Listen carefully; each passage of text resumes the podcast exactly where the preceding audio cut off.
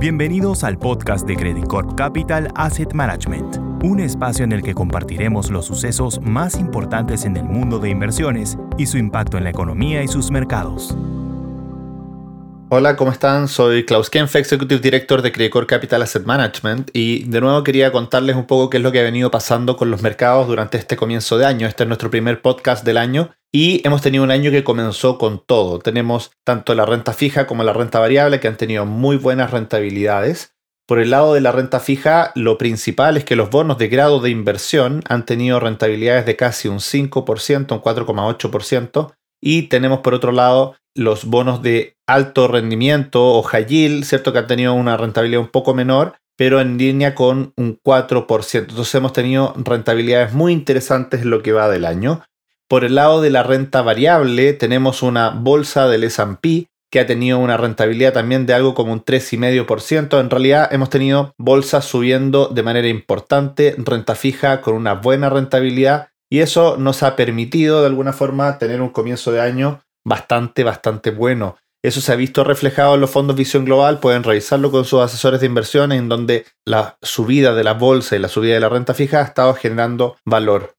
¿Qué es lo que esperamos hacia adelante? Esperamos que sigamos con una tendencia positiva. Creemos que este año va a ser un buen año, a diferencia del año anterior, que fue un mal año tanto en renta fija como en renta variable. Este año creemos que va a ser un buen año tanto en renta fija como en renta variable, pero hay algunos sectores que preferimos. Preferimos la renta fija a la renta variable. Creemos que en términos de riesgo-retorno va a ser mejor estar más cargado a renta fija, sobre todo en este primer trimestre en donde las preocupaciones por la recesión en Estados Unidos van a ir aumentando.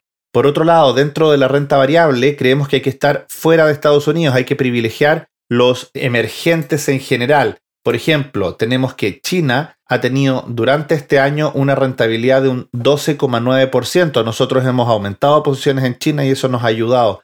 Creemos que eso va a seguir pasando en lo que resta del año y los activos fuera de Estados Unidos van a rentar en el margen mejor que los activos dentro de Estados Unidos.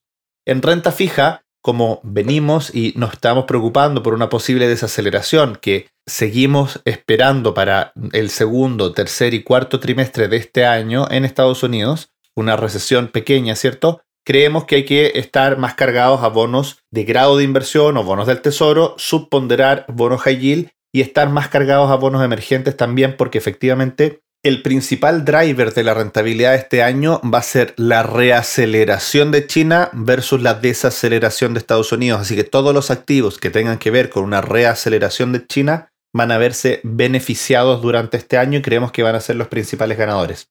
Eso por hoy, que esté muy bien y esperar que estas rentabilidades que hemos tenido este comienzo de año se mantengan durante el año. Que esté muy bien. Credit Corp Capital Asset Management